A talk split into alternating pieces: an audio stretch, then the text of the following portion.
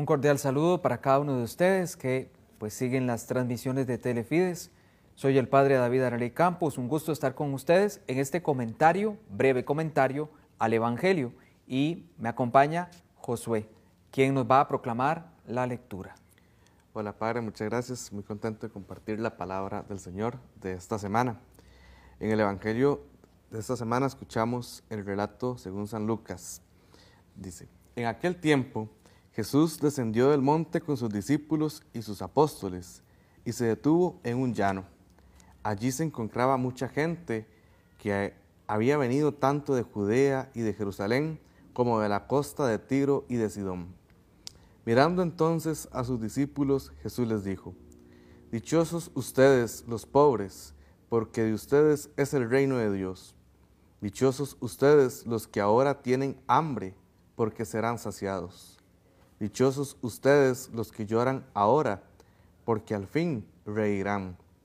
Dichosos serán ustedes cuando los hombres los aborrezcan y los expulsen de entre ellos, y cuando los insulten y maldigan por causa del Hijo del Hombre.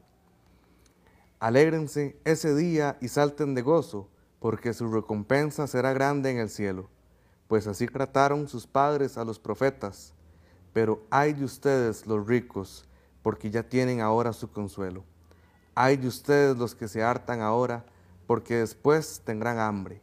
Ay de ustedes los que ríen ahora, porque llorarán de pena.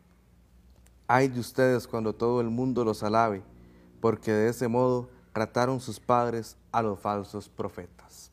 Palabra del Señor. Gloria a ti, Señor Jesús. Hemos escuchado el Evangelio que, pues me gusta, se proclame para que ustedes lo puedan escuchar y luego, conforme a las ideas que vamos a compartir, pues tengan de fondo esta palabra de Dios que el domingo presenta. Pero pues siempre me gusta sentarme a leer el Evangelio y anotar algunos puntos o algunos eh, elementos para compartirlos con ustedes. Por ejemplo, pues hoy tengo cuatro puntos esenciales, cuatro ideas que quiero por allí regalarles para su propia reflexión personal. Hemos escuchado que pues Jesús con sus discípulos y apóstoles, cosa curiosa, se menciona que hay dos grupos, porque no todos los discípulos son apóstoles, pero sí los apóstoles son discípulos, cosa diferente. Hay un grupo de apóstoles que son los doce y el grupo de discípulos.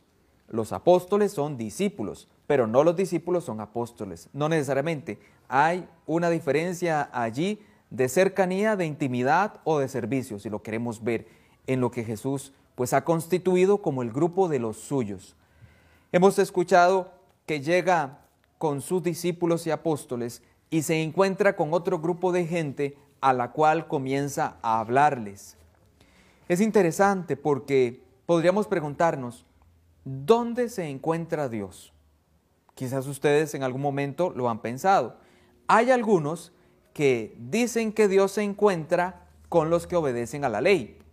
Pensemos específicamente en el grupo de los fariseos, que son los adversarios de Jesús, que tenían muy presente este tema de la ley en la cual está Dios. Por eso hay que cumplir la ley.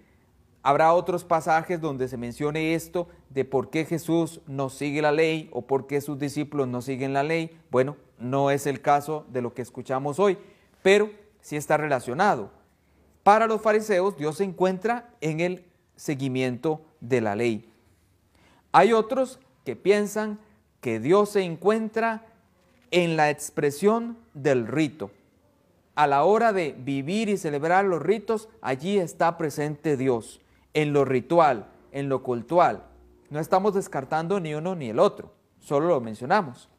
Otros esperan encontrarlo, por ejemplo, en un juicio, hay quienes piensan que solo nos encontraremos con Dios al final, en el juicio último, cuando Dios pueda definitivamente acabar con el mal.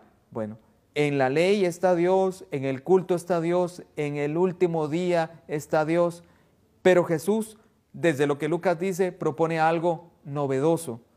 Jesús propone que Dios se encuentra en y con los pobres con los pobres y en los pobres, los pobres del Señor, o los que el Evangelio llama los anahuín. ¿Y quiénes son los anahuín? Son los pobres del Señor, la gente que está necesitada materialmente, afectivamente, psicológicamente, los que tienen necesidad de Dios, los que tienen una carencia y su propia carencia sirve para que se acerquen a Dios. Bueno, dice Lucas que allí en los pobres, por eso las bienaventuranzas que hoy hemos escuchado, dichosos ustedes o bienaventurados ustedes los pobres.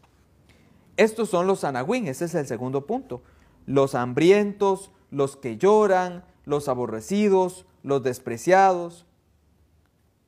Pero no basta ser solo pobre o solo anagüín, hay que ser pobre del Señor. Los pobres del Señor son aquellos en los que se encuentra realmente Dios. Aquellos que, insisto, por la vivencia de su necesidad, son impulsados a la búsqueda de Dios o a la vida de fe. Eso pasa.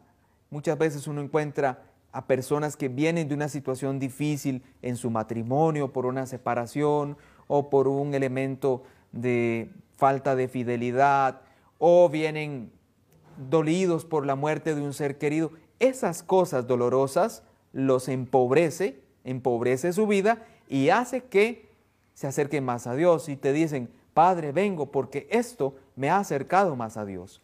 Ven, esa situación le empobrece su vida y eso le acerca a Dios. Esos son los pobres del Señor. Allí encontramos a Dios.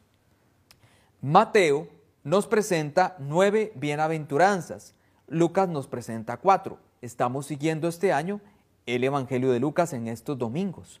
Hemos escuchado cuatro bienaventuranzas, mientras que Mateo presenta nueve. Hay nada más una comparación entre un evangelista y el otro, un dato curioso. Finalmente, este Evangelio termina con los hay de ustedes, lo hemos escuchado, hay de ustedes los ricos, hay de ustedes los que se han alimentado mucho, los que han comido mucho, hay de ustedes. Este hay de ustedes viene a señalar o a identificar a las personas que se creen autosuficientes, es decir, aquellos que en su vida piensan no necesitan de nadie ni de nada, mucho menos de Dios. Son los que quieren excluir de su vida a Dios. Los hay de ustedes, los autosuficientes. Cuando yo descubro o creo que me basto a mí mismo para estar bien, para vivir, y excluyo de mi vida no solo al resto de personas, sino muy importante, el tema de la presencia de Dios allí. Esos son los hay de ustedes, cuya forma de vida se centra solo en sí mismos. Es un tema también del egoísmo. Hay de ustedes los ricos, claro, porque son autosuficientes, porque excluyen a los demás, porque no comparten. Sí tiene una visión social, diríamos este Evangelio de Lucas, porque no solo hace referencia a estos pobres del Señor, sino también designa realmente a los pobres materialmente hablando. También hay una preocupación social de Jesús o de Dios por ese tema que ha acompañado a la humanidad por muchos siglos. Que estén muy bien.